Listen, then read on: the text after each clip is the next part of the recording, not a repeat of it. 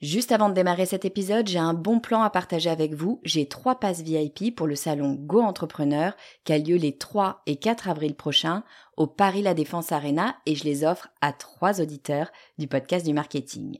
Alors, c'est quoi le salon Go Entrepreneur? Eh ben, c'est juste le plus gros salon de l'entrepreneuriat en France avec 45 000 personnes, 250 conférences et des grands noms de l'entrepreneuriat comme Frédéric Mazzella, Kelly Massol, Céline Lazorte, Éric Larchevêque, Justine Hutto, Catherine Barba, Maurice Sacco, Antonia Flelou, bref, il y a du beau monde et mes passes, eh ben, ils vous permettent d'accéder au club VIP où il y a tous les speakers. C'est la meilleure occasion que vous aurez de les rencontrer.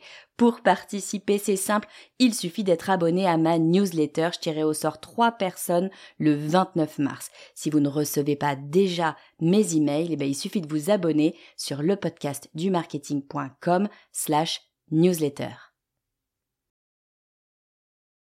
Vous écoutez le podcast du marketing, épisode 178.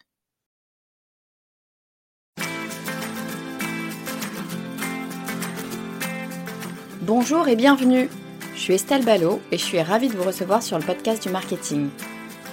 À chaque épisode, je vous propose d'analyser les techniques marketing qui marchent, pas à pas et très concrètement, pour développer votre activité. Alors aujourd'hui, je vous propose un épisode euh, sur un sujet d'actualité, un sujet qui est le fait d'avoir trop d'informations et on le sait, de l'information on va en avoir. Euh, c'est pas une surprise si je vous parle des IA. Euh, on le sait, ça va nous arriver sur la figure, si ce n'est dans, quelques mois, dans quelques semaines, en tout cas dans les prochaines années. Il est à peu près sûr que de l'information on va en avoir. On en a déjà beaucoup. J'ai donc invité Julien Guegnat qui est un spécialiste de euh, la gestion de l'information et l'organisation. Alors habituellement, si vous écoutez le podcast du marketing euh, depuis un certain temps, bah, vous le savez, quand j'ai un invité, je lui demande de se présenter. Mais un ancien invité, Selim Niederhofer, que je salue s'il m'écoute, il a intérêt à écouter cet épisode. Il m'a lancé le challenge d'arrêter de euh, demander à mes invités de se présenter parce qu'il me dit tu n'es qu'une feignasse à faire ça. Donc, eh bien, il m'a dit essaye, fais au moins le test de présenter ton invité. Donc, je vais tenter de le faire pour faire plaisir à Céline. Et puis, on verra après ce que ça donne. Donc, mon invité, Julien Guenia, euh, eh bien, il est spécialiste de l'organisation. Il écrit également des bouquins. Il en est à son quatrième. Le quatrième n'est pas encore sorti, il va sortir dans quelques mois. Et la raison pour laquelle je l'ai invité, c'est pour parler de son troisième bouquin, ou en tout cas du contenu du bouquin, qui s'appelle euh, En finir avec l'infobésité parce que, eh bien, toutes ces informations qui nous arrivent dessus, c'est bien souvent un poids plutôt que quelque chose qui nous aide. Donc, lui a travaillé un peu sur le sujet pour comprendre, eh bien, où est-ce que le bas blesse et comment surtout on peut faire pour s'en sortir. Julien, bienvenue sur le podcast du marketing. Salut Estelle, merci beaucoup pour cette présentation.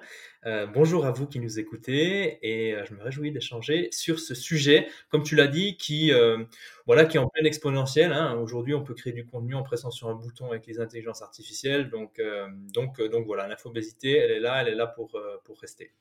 J'aime beaucoup ce terme d'infobésité, ça dit bien, ça dit bien ce que c'est en fait. Hein. C'est vraiment, on est d'accord, hein, l'infobésité, c'est le fait euh, de recevoir de l'information de partout et de plus savoir quoi en faire. C'est ça qu'on met derrière ce mot-là.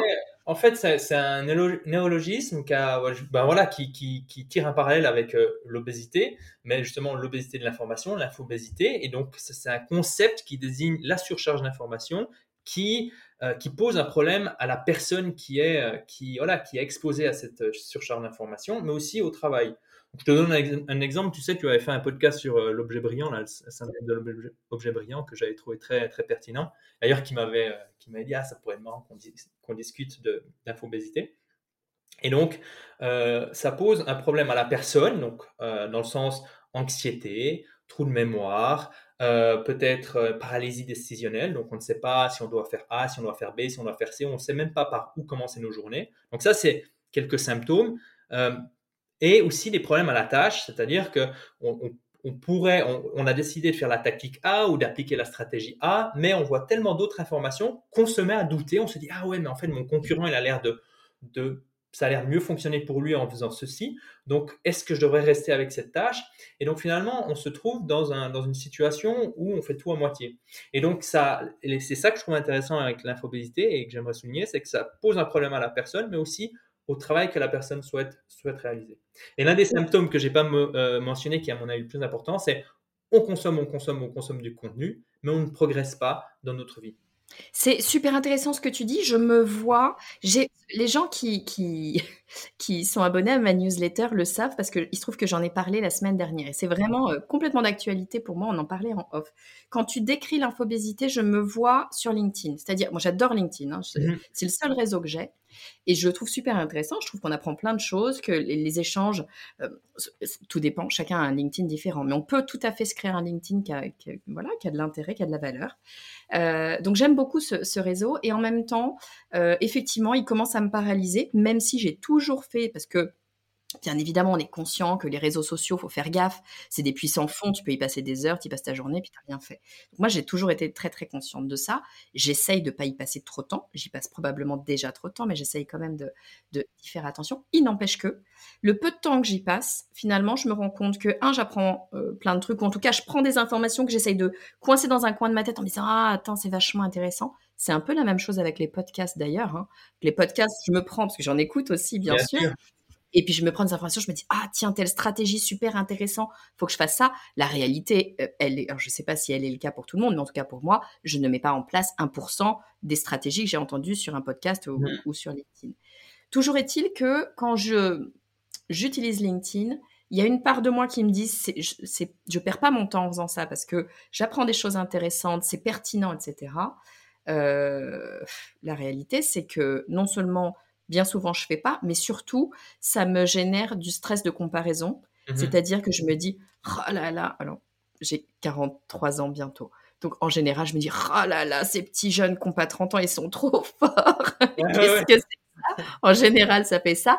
Mais ce que je veux dire, c'est qu'en allant même plus loin que ça, des gens, et c'est un, un, truc très bizarre, je fais mon, auto-psychanalyse là hein, sur cet épisode. Mais, mais oui, oui, je trouve qu'il y a vraiment quelque chose de l'ordre de. Euh, je fais exprès de mettre des mots trop forts, de l'ordre de l'amour-haine. C'est-à-dire que euh, je, je suis des gens que j'apprécie beaucoup de façon générale. les gens que j'apprécie, moi je ne suis pas du tout dans le genre à, aller regarder les gens que j'apprécie pas, je, marche qu'au plaisir.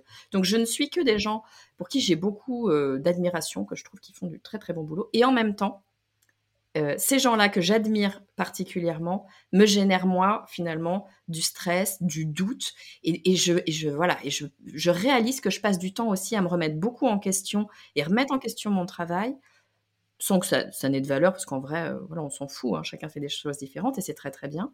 Mais finalement bah, je me dis que il faut peut-être un peu cutter euh, couper cette information pour pour pour être plus efficace. Je ne sais pas si ça fait partie de ce que toi tu penses de cette infobésité. Est-ce que, tu, est-ce que tu rejoins ce, ce, cette réflexion-là? Bien sûr, bien sûr, je la rejoins complètement dans le sens où l'infobésité, euh, elle existait bien avant les outils numériques et les réseaux sociaux. Hein. J'en parle dans mon bouquin, je cite Sénèque qui dit voilà, euh, une vie entière ne nous suffira pas à uniquement lire les titres des ouvrages qui se trouvent dans les, dans les librairies. Euh, et donc ça, c'était déjà il y a ben, 2000 ans à peu près. Hein.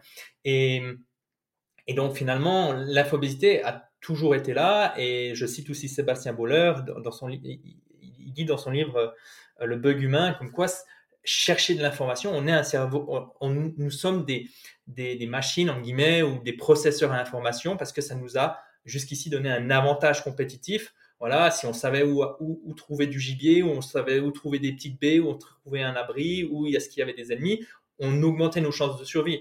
Le truc, c'est que notre organisme n'a pas suivi l'évolution technologique. Et donc, on se retrouve dans des environnements comme les réseaux sociaux qui peuvent être très intéressants à partir du moment où on maîtrise ceci. Euh, et, c'est difficile de les maîtriser parce que les réseaux sociaux et d'une manière générale les outils numériques euh, sont conçus par des gens qui sont bien plus, enfin très intelligents, qui ont euh, énormément de moyens et qui ont un seul objectif, c'est de nous faire passer un maximum de temps sur ces, sur ces outils. Donc moi, j'ai une politique relativement stricte avec, les, LinkedIn. Alors évidemment, je ne la respecte pas tout le temps et c'est un point, j'ouvre une parenthèse pour dire qu'on est tous infobèses. Euh, il faut voir l'infobésité comme un curseur. Et le système que je propose, c'est plutôt de nous aider à réduire nos périodes d'infobésité et de se dire, OK, là, ça fait deux semaines que tous les soirs, je passe deux heures euh, de scroll euh, sur euh, LinkedIn ou Twitter ou Instagram ou TikTok. OK, je vais revenir sur quelque chose de plus utile et plus sain. En fait, je pense que c'est un discours qui, a, qui nous aide à déculpabiliser l'addiction que peuvent justement provoquer ces outils numériques. Et donc, moi, ma, ma, ma, ma posture par rapport aux outils numériques, c'est je suis un accro aux réseaux sociaux et donc j'y passe très peu de temps et j'utilise des outils qui vont euh, me bloquer l'accès euh, à ces réseaux sociaux.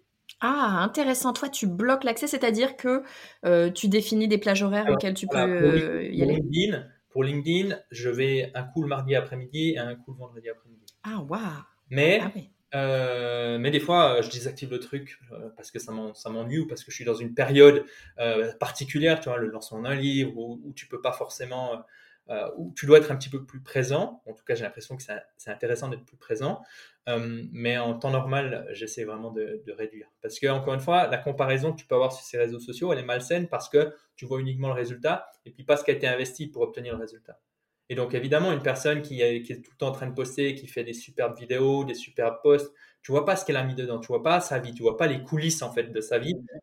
Hein, tu sais pas si elle a des enfants, si elle fait du sport, si euh, je sais pas si elle prend des, somnifères pour dormir et puis euh, des, excitants pour se réveiller le matin. Tout ça, tu ne le sais pas. Et donc, en fait, c'est malsain parce que, évidemment, les réseaux sociaux vont mettre en avant les extrêmes. Donc, les gens qui réussissent très bien ou les gens qui se plantent euh, euh, de manière magistrale parce que ça attire l'attention. mais il faut, à mon avis, réaliser, et c'est bien pour nous et notre paix mentale, à mon avis, que la plupart des gens sont plutôt dans une. Enfin, au, au, quotidien, on a des vies plutôt normales, tu vois. Bien sûr, bien sûr. Non, mais évidemment, et, attention, hein, ce que je dis sur, euh, LinkedIn, euh, euh, ça vaut pour, tu vois, les personnes qui ont une, réussite dingue, mais ça, peut marcher sur, sur plein, plein de choses. Vraiment, ce fait aussi de recevoir tant d'informations, à un moment donné, c'est ça ne nous sert pas euh, toujours. Est-ce que je, t'entendais parler de, cet outil qui te permet d'aller euh, mettre des plages horaires, par exemple euh, Moi, j'ai un petit peu le sentiment qu'il y a plein, plein, plein d'outils qu'on peut, qu'on peut utiliser. Est-ce que c'est ça la solution? Est-ce que c'est d'aller chercher des outils pour s'organiser? Je pense que c'est une des solutions. Tu sais, Ulysse, il, a, demandé à son équipage de l'attacher au, mât du navire pour éviter de succomber au, au des sirènes. Donc lui, il avait déjà compris finalement que que le contexte bat la discipline, tu vois. Et je pense que ça, c'est important aussi de comprendre que le contexte n'est pas uniquement physique, mais aussi numérique. Et donc, on a la chance d'avoir des outils qui nous aident euh, à ne pas avoir besoin de volonté, de discipline pour, euh, pour, pour tenir face à cette horde d'ingénieurs ultra payés, ultra intelligents euh, de la Silicon Valley. donc, pourquoi s'en priver? Après, je pense qu'il y a toute une réflexion qui doit être entreprise en amont. Euh, par rapport à l'information et se poser des questions. Déjà, tu sais, euh, se poser la question, euh, OK, quelles sont les situations où je dois aller chercher de l'information? Déjà là, c'est intéressant quand tu poses la question, OK, comment, tu vois, par exemple, si je te dis, c'est comment, comment tu te dis, là maintenant, il faut que je ralentisse et que j'aille chercher de l'information pour pouvoir prendre une décision? Tu vois, déjà là, les, les, les, gens en général, ils sont un peu perdus, ils sont là, ah, tu vois, c'est pas évident. Et, donc, c'est, dans, mon livre, je partage une, petite matrice. En gros, tu as des décisions qui sont euh, importantes. Euh, donc, tu as un axe de l'importance, importante, pas importante, et euh, l'axe de la réverse. Est-ce que c'est réversible? Tu vois? Et donc, moi, c'est un petit, une petite heuristique, une petite règle du pouce que je me mets dans la tête, que j'essaye d'appliquer, parce que tout ce que je dis, il faut le voir sur un curseur. J'essaie de l'appliquer le plus souvent, mais il y a des fois, je ne le fais pas. où, où j'essaye, je me dis, OK, attends, Là, c'est une décision, on parle d'une opération, donc il y a des conséquences qui sont irréversibles et qui sont importantes. Attends, là, je vais prendre le temps de chercher de l'information pertinente, faire attention à mes biais, etc. Engager un freelance, bon, si ça se passe pas bien, j'aurais perdu un peu d'argent. Est-ce que c'est réversible? Oui. Est-ce qu'il va travailler sur des choses euh, qui sont... Euh, est-ce qu'on va envoyer une fusée habiter sur Mars? Non. Donc, euh, et donc là, ça me permet d'aller beaucoup plus vite. Une série sur Netflix le samedi soir, pareil, je vais pas passer trop de temps. Et en fait, ça me permet déjà de me dire, bon, là, je vais prendre du temps pour prendre de l'information et tout le reste, je, passe vite. Donc déjà là, c'est un premier filtre. Ouais, c'est super intéressant ton exemple parce que effectivement, je suis sûre qu'on est nombreux à passer plus de temps à se renseigner sur les différentes séries Netflix à regarder avant même de les essayer, plutôt que de, réfléchir à, je sais pas, au prochain projet qu'on qu'on doit faire. C'est très intéressant de se poser la question comme ça, de se dire quel est le niveau d'importance, quel est le niveau de réversibilité pour savoir non pas si je prends la décision, mais si je vais aller chercher de l'information complémentaire. Super intéressant. Donc ça, c'est un, premier réflexe, à avoir. Et puis un deuxième réflexe que j'aime bien aussi pour... Euh, bon, là, on est parti un petit peu dans, les, dans les solutions, mais euh, pour, euh, pour réduire l'information, c'est de se demander qu'est-ce que je vais accomplir avec l'information que je m'apprête à consommer Ou qu'est-ce que je souhaite accomplir en allant dans un endroit où je vais être exposé à une information. Et en général, tu as deux types d'informations. Une information qui, a le potentiel d'être utile, donc qui va t'aider à résoudre des problèmes que tu as au quotidien. Ça peut être mettre en place une stratégie marketing, acquérir de nouveaux clients, faire de la prospection, créer du contenu, etc. etc. Créer une nouvelle offre. Enfin, il y a plein de choses. Tu, dis, j'ai un problème dans mon quotidien ou j'ai un désir ardent. Je sais pas, je vais augmenter mon, mon chiffre d'affaires ou j'en sais rien, tu vois. Donc, tu as un problème ou un désir et donc, je vais aller dans des endroits où j'ai un potentiel de trouver de l'information, mais je sais déjà à peu près ce que je cherche. À peu près. Hein. Ça ne veut pas dire que je ne vais pas être euh, positivement ou, négativement surpris. Et de l'autre côté, il y a tout le divertissement. Euh, les news, pour moi, c'est du divertissement parce que je n'ai pas de contrôle dessus. Euh, les, réseaux sociaux, souvent, c'est du divertissement. Netflix, c'est du divertissement. le livre 1793, c'est un, thriller que j'ai lu là récemment qui est très bien, que je recommande aux, aux lecteurs qui aiment des thrillers sanglants. Euh, c'est du divertissement. Donc déjà dans ma tête, j'ai pas des attentes qui sont erronées. Je sais très bien, de temps en temps, je vais aller voir les news, mais je sais que je vais pas prendre une décision. Et, ça, je pense, c'est important.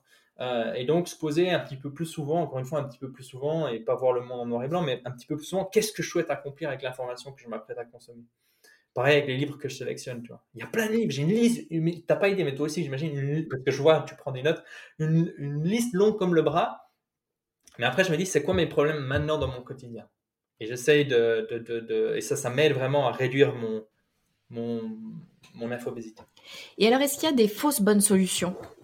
Est-ce qu'il y a des trucs qu'on a tendance à faire en se disant mais si moi je sais m'organiser? Parce qu'on a tout, euh, soyons honnêtes, on a tous déjà essayé de s'organiser mieux pour se dire attends mais moi je vais être super efficace, tu vas voir, je vais faire mon truc, ça va être ça va être top. Je te disais en off quand je dis que c'est vraiment le sujet du moment. Encore une fois, les gens qui, lisent ma, newsletter, je raconte un peu ma vie euh, entre autres, pas, que mais entre autres sur ma newsletter et j'expliquais, je te le disais tout à l'heure, que j'avais plus envie de travailler en ce moment, j'ai un espèce de moment un peu d'arme pas, j'aime beaucoup ce que je fais, mais j'ai pas envie de travailler. Et que donc j'étais en train de me dire que peut-être que ce qu'il faut que je fasse, c'est que je ne travaille que le matin de façon super efficace, donc en laissant de côté certaines choses, peut-être travailler un petit peu moins aussi, j'en sais rien, mais que le matin, euh, de façon à pouvoir me dégager du temps pour moi euh, l'après-midi, faire des trucs que j'ai envie de faire. Donc évidemment, quand je me suis dit ça, je me suis dit, attends, je vais m'organiser, je vais faire... Tu vois, je me suis mis en place des petites stratégies euh, tout de suite dans ma tête. Je suis sûre qu'on a tous déjà fait ça. Alors non, peut-être pas aussi radical que moi à se dire tiens je vais me mettre à mi-temps, hein. mais euh, je suis sûre qu'on s'est tous déjà dit non mais attends je vais mettre en place telle ou telle stratégie, euh, le pomodoro, le... Enfin, on, en, on en entend plein hein, sur LinkedIn notamment. Est-ce que, comme tu as bien étudié le sujet, est-ce qu'il y a des fausses bonnes idées? Est-ce qu'il y a des trucs vers lesquels on va un petit peu facilement et qui en fait vont pas nous aider? Bah, je dirais que les, fausses bonnes solutions, elles sont plutôt au niveau des, croyances. La première croyance, c'est de se dire que la technologie va résoudre le problème de l'infobésité. Euh, et, ça se voit comment? Ça se voit par les gens qui vont utiliser plein d'applications pour essayer de gérer leur flux d'informations plutôt que de revenir sur l'humain et de se dire un petit peu ce qu'on a, les sujets que j'ai abordés jusqu'ici, enfin qu'on a abordés jusqu'ici. Se dire, OK, c'est quoi les situations où euh, j'ai besoin de ralentir? C'est quoi une information pertinente? C'est quoi euh, comment est-ce que je, comment je fais confiance à une information? Et donc tout ça, ça vient en amont en fait de la technologie. Et j'en parle dans le livre du Frankenstein numérique comme étant en fait un système que tu crées, enfin qui se crée à l'insu de l'utilisateur, qui va sauter, euh, qui va dire ok, je vais utiliser cette application pour mes projets, cette application pour mes idées, cette application pour mes notes. Finalement, en fait, un patchwork d'applications et plutôt que d'avoir un système centralisé, donc moi je suis pour le système centralisé, d'ailleurs je, recommande ça, même si on ne peut pas centraliser à 100% toute notre information, mais tendre vers cet idéal de centraliser l'information pour laisser le moteur de recherche faire le travail que la plupart des gens qui sont dispersés font avec leur cerveau. C'est-à-dire, attends, c'était où l'information Elle est là, dans mon disque dur, attends, elle est dans la corbeille. Ah non, est-ce que j'ai vidé la corbeille? Ah, ah, ah, non, la bonne version est là. Euh, mais est-ce qu'elle n'était pas finalement sur un Google Doc? Puis, tu vois, donc d'avoir cette, euh, cette dispersion de l'information. Donc, moi, je l'appelle le Frankenstein numérique. Et en fait, ce Frankenstein numérique est uniquement une conséquence et une croyance, la croyance que la technologie va nous sauver de ce qu'elle crée. Mais la technologie pour l'information, en tout cas à l'heure actuelle, on verra avec l'intelligence artificielle, parce qu'il va probablement y avoir de très belles évolutions et de très belles découvertes, avec évidemment aussi des, abus, hein, euh, parce que chaque technologie vient avec son lot de problèmes. Bah, en fait, jusqu'à maintenant, je pense que la solution, elle est essentiellement humaine. Et, et, les outils numériques, et ça c'est aussi un exercice que j'aime bien faire réaliser aux gens, c'est que euh, les outils numériques font transiter l'information beaucoup plus rapidement. Et donc, si tu n'as pas un système qui est en place et qui est déjà bien solide, en fait, tes outils numériques, vont accélérer le chaos dans ton quotidien plutôt que de le ralentir. Voilà, parce qu'avant, avec un système papier, tu recevais 10 courriers par, euh, par, par, jour, voilà, tu pouvais les gérer relativement facilement. Tu as la pub, tu n'as pas de pub, etc. puis tu avais ton semainier, puis tes petits cahiers, puis ça allait. Tu pouvais contrebalancer euh, tes problèmes organisationnels avec tes, propres comportements. Maintenant, c'est tellement rapide que ça devient très difficile. D'où l'importance d'avoir un système. C'est marrant ce que tu dis parce que quand tu, quand tu me disais effectivement, euh, tu as des gens qui ont plein, plein, plein d'outils comme ça et je, je revois euh, mille je reviens sur LinkedIn, mais parce que vraiment, c'est, encore une fois, c'est mon réseau, mais il y a, plein d'autres exemples. Mais je vois plein de posts LinkedIn qui passent sur les, outils à utiliser. Puis là, tu as une liste de 20 outils vachement bien, etc., pour tel truc. C'est des posts qui marchent toujours très très bien. Hein. Je, je, vous le dis, si vous voulez faire un post qui fonctionne, il suffit de faire un post comme ça. Les listes comme ça d'outils, ça marche toujours à fond. Et on a l'impression que la personne qui nous propose ces outils-là, qui a certainement fait des très bonnes recherches par ailleurs, c'est pas la question, hein, mais que, eh ben, elle, va nous proposer finalement la solution. Et que une fois que tu as cette liste d'outils, c'est bon, tes problèmes sont réglés. Et toi, ce que tu dis, c'est, ben non, l'outil, il vient en fait quelque part accélérer le problème. C'est un, peu une, fausse béquille, c'est-à-dire que tu as l'impression d'être super organisé parce que tu as mis l'outil, mais tu l'as toujours pas traité. Finalement, ton information, tu n'as toujours, pas vraiment avancé, quoi. C'est un, très bon exemple que tu donnes et c'est finalement euh, une partie du, livre que j'écris, là, le quatrième, va vraiment porter là-dessus sur, ce, sur cette notion de système. Et souvent, on pense qu'un système, c'est un truc, voilà, tu sais, c'est un truc complexe, une chaîne de montage, je sais pas, un, tableau de bord ultra compliqué. On a vraiment l'impression qu'un système, qu'on entend ce mot, on se dit, ouf, ça va être lourd. Et pour moi, un système, c'est trois éléments. Tu as les outils, les méthodes et les comportements. Donc, je parle d'un système à un niveau individuel. Je parle pas des systèmes complexes, faire voler un avion, euh, les euh, supply chain des supermarchés, etc. Mais vraiment un système simple à notre niveau, donc c'est-à-dire un système d'organisation. Et l'outil, c'est une partie du système. Et donc cet outil, en fait, tu vois, euh, je vais donner un exemple que je donne dans mon livre. Si, si toi, Estelle, tu as une Ferrari et moi, j'ai un vélo et que tu sais pas conduire ta Ferrari, mais moi, je sais conduire mon vélo, ben, en fait, qui arrivera le plus rapidement à destination? A priori, c'est toi. C'est moi. Pourtant, l'outil, on se dit, bon, Julien, n'a aucune chance. Tu vois Et donc, c'est la même chose avec les outils numériques. Tu Notion, c'est un outil. Euh, Obsidian, c'est un outil. Evernote, c'est un outil. Tout ça, c'est des outils. Mais moi, je pense que euh, avec un calepin, un papier, je peux être beaucoup mieux organisé et structuré qu'une personne qui a tous ces outils. Ok? Ah, Après, évidemment, euh, je dis pas qu'un outil avec une bonne méthode et des bons comportements ne va pas faire la différence. Tu vois Typiquement, si toi tu sais conduire ta Ferrari, bon ben moi avec mon vélo, je suis mal barre. Mais c'est juste pour montrer qu'un outil est un outil. Et donc, euh, l'outil tout puissant, euh, il est mis sur un piédestal et finalement, il est aussi mis en avant par des, euh, par des, par des marketeurs, hein, un café par mois, et puis vous, vous organisez toute votre vie. Donc, donc il faut aussi qu'ils vendent leurs outils. Et puis évidemment, l'outil, finalement, a toujours, à mon avis, cette en lui cet espoir que finalement celui-ci va enfin résoudre nos problèmes. Mais j'ai aidé beaucoup, beaucoup de gens et je peux te dire qu'en fait, euh, souvent, le, travail est à faire sur la méthode de travail et sur les comportements. Ouais, ça m'étonne pas du tout, euh, du, tout ce que tu dis. Mais alors, du coup, moi, quand tu me dis ça, euh, ça, me, ça, me fait un peu mal, tu vois. Je me dis, mince, attends, ils me disent ça, mais super. Moi, j'étais en train de me former sur Notion en me disant, je vais pouvoir être super organisée. Non, c'est même pas vrai. En plus, je ne me forme pas du tout sur Notion, mais euh, que, je comprenne. Ce que tu nous dis, c'est l'outil, c'est bien. Tu n'es pas en train de dire les outils sont pas bien. L'outil, c'est bien si on l'utilise correctement, mais surtout, ce qu'il faut euh, pouvoir maîtriser, c'est la méthode. Est-ce qu'il y a une méthode? Est-ce qu'il y a une méthodologie? Est-ce qu'il y a quelque chose, sans tout nous dévoiler forcément, mais est-ce qu'il y a une façon de faire sur laquelle on peut réfléchir? Alors, euh, il y, a pas mal de choses à mettre en place. Alors moi, j'ai une méthode qui est relativement simple et je pense que cette notion de simplicité, je la mets aussi beaucoup en avant. Il y a ce qu'on appelle la loi de Galles. j'ai fait une vidéo sur, euh, sur ma chaîne YouTube, sur mes heures perdues, je, fais un peu des vidéos. Et la loi de Gall stipule ceci, donc John Gall stipule ceci, qu'un système complexe qui fonctionne a nécessairement évolué d'un système simple qui fonctionnait. Voilà, et donc dans Notion, typiquement, euh, on invite la complexité quand on duplique des templates. Et c'est ce qui fait que beaucoup de gens n'arrivent pas à s'approprier ces templates parce qu'ils proviennent d'autres personnes et que ça, ils n'ont pas évolué avec ces templates, tu vois. Et donc ça, c'est un exemple tout simple pour, euh, pour dire que le, système que je propose, il part du plus simple au plus complexe pour faire des choses. J'ai rien contre la complexité, il en faut pour faire voler des avions, pour créer de l'intelligence artificielle, pour avoir cette conversation qu'on a aujourd'hui pour que les gens puissent nous écouter. Mais euh, à un niveau individuel, c'est important de se dire, si vous êtes dans ce schéma récurrent de dire, j'utilise ce système pour essayer de m'organiser, qui tient trois, trois semaines, trois mois ou six mois, et ensuite je recommence de zéro, bah en fait, vous êtes dans une sorte de schéma récurrent où en général, il y a trop de complexité. donc l'idée, c'est plutôt de revenir sur quelque chose de plus simple et d'être régulier, régulier avec cette simplicité et ensuite d'augmenter la complexité du système. Donc là, voilà, on ouvre un petit peu le, le, livre, mon prochain livre. Mais ça, c'est le premier truc. Et moi, j'ai quatre espaces pour gérer mon information. Puis après, je vous donnerai un autre outil que j'utilise pour faire ma veille informationnelle, parce que c'est un sujet aussi intéressant. Euh, rappelle-moi hein, si j'oublie euh, voilà, d'en parler. En gros, tu as un endroit où tu vas capturer toute ton information que tu as au fil des, fil des heures, fil des jours. Tu captures ton information et tu vas pas la traiter au même moment. Ça, c'est le premier point. J'appelle ça, le vide cerveau, d'autres appellent ça l'inbox. Les gens qui connaissent la méthode GTD, ça vous sera euh, familier. Ensuite, tu as un endroit où tu vas gérer tes projets.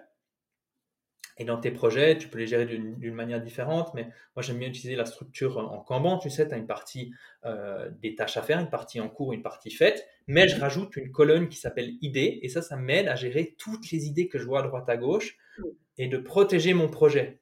Et ça, pour moi, c'est vraiment très très important parce que souvent on se dit ah ouais, je, vais sauter là-dessus, je vais faire ça. Et finalement, on se rend pas compte. Si on fait ça dans tous nos projets, dans des journées qui sont limitées, ben on, finit sous l'eau, on se demande comment on en est arrivé là.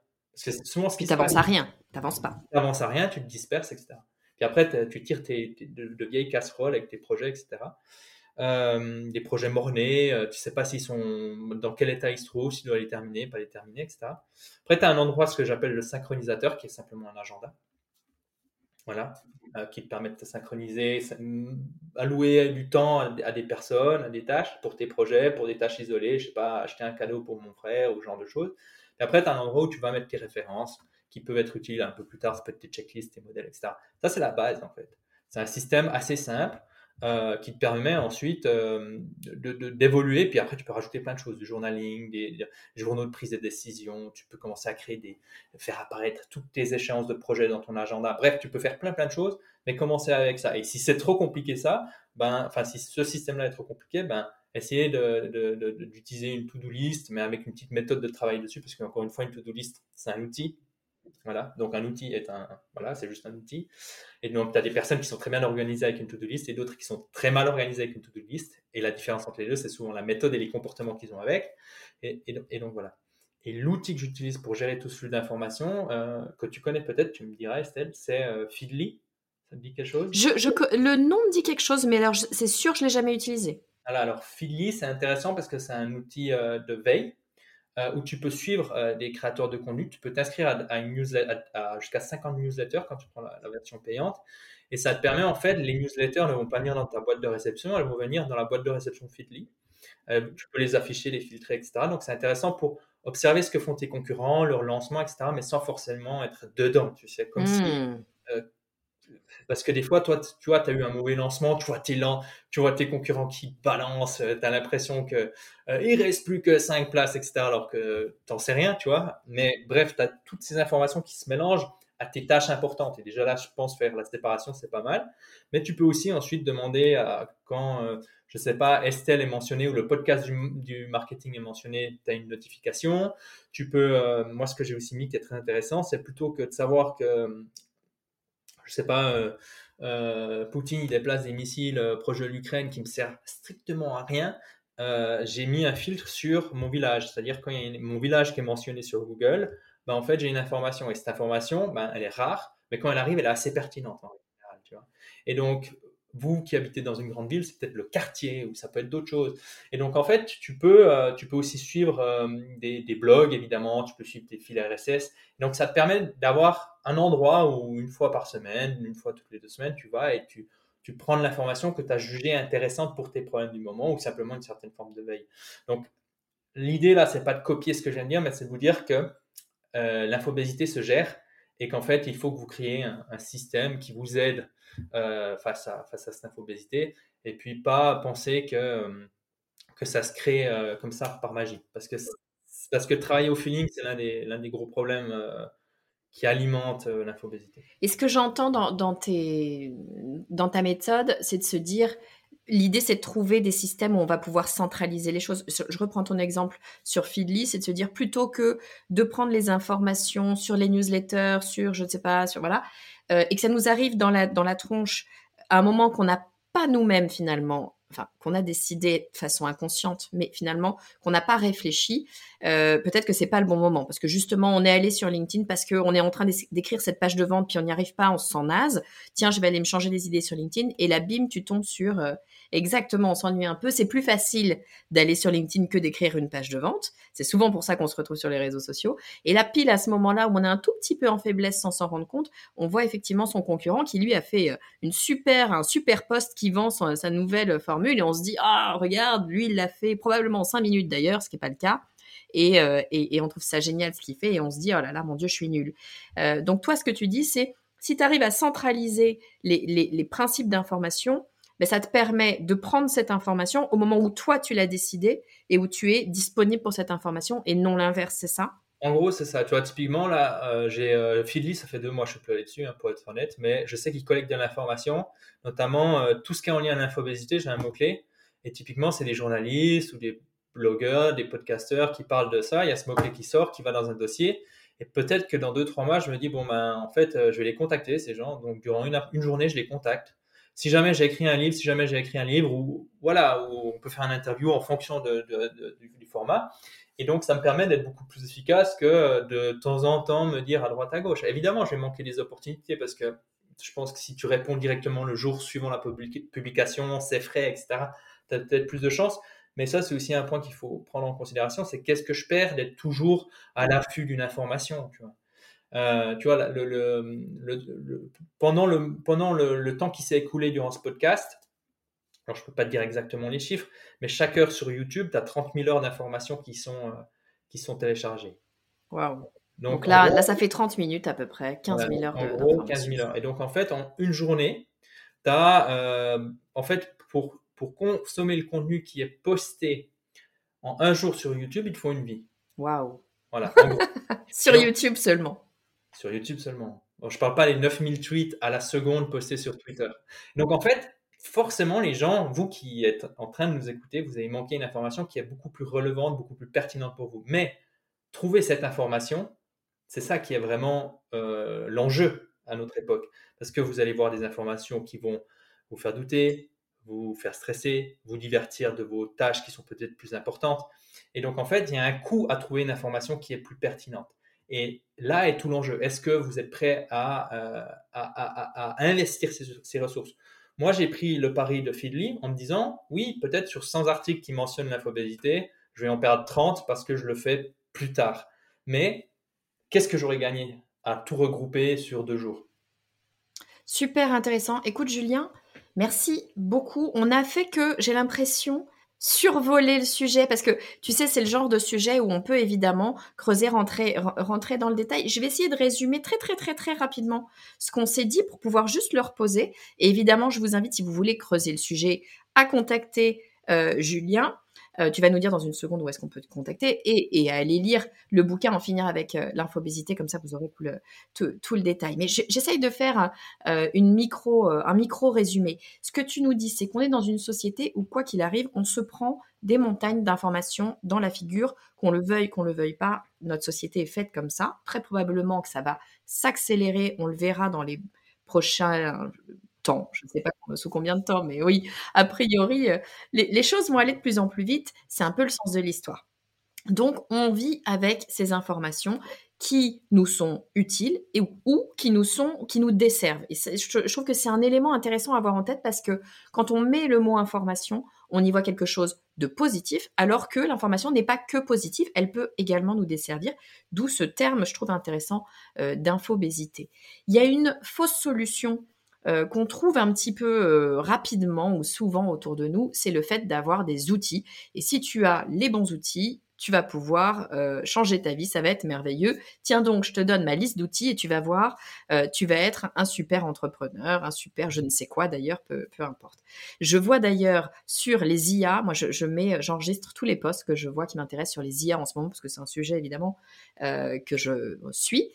et ça y est, il y a les posts sur les différentes IA, les outils d'IA qui te permettent de faire tout et tout. Et tu as l'impression que ça y est, tu vas maîtriser le monde.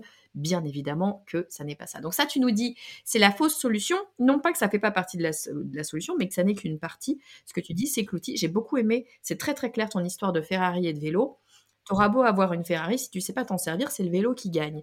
Et donc, avoir des outils, c'est bien, mais euh, la plupart du temps, les outils, on ne les utilise pas comme il faut. Et ce qu'il faut, c'est déjà avoir une, une méthode et des comportements. Et c'est là-dessus finalement qu'il faut se concentrer parce que des outils, on en a déjà plein finalement. C'est euh, méthode et comportement. Et toi, ce que tu nous dis, c'est que bah, déjà, il faut prendre conscience et centraliser. C'est vraiment les deux éléments que, j'ai retenus. Prendre conscience euh, de toute l'information qu'on reçoit et de l'importance que cette information a pour nous. Tu parlais d'importance et de réversibilité. Je trouvais ça très intéressant sur le fait d'aller même chercher l'information avant même de prendre une décision.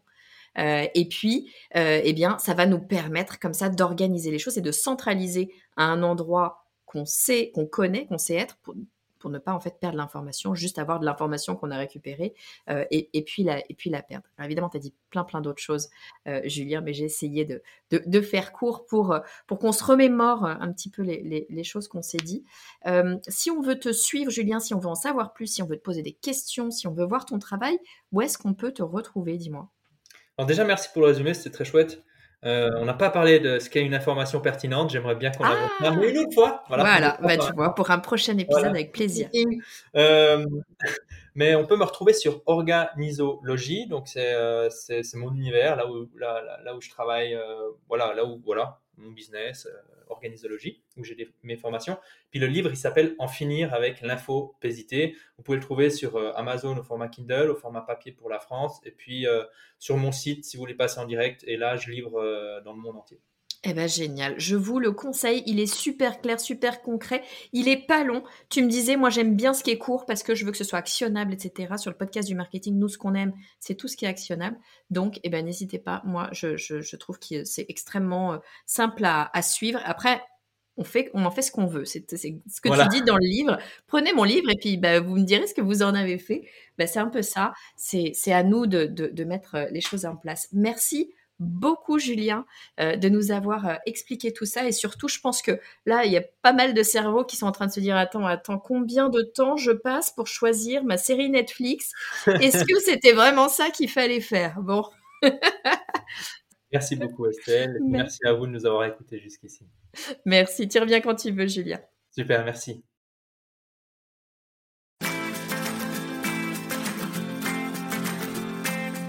Bonjour et bienvenue. Je suis Estelle Ballot et je suis ravie de vous recevoir sur le podcast du marketing. À chaque épisode, je vous propose d'analyser les techniques marketing qui marchent, pas à pas et très concrètement, pour développer votre activité.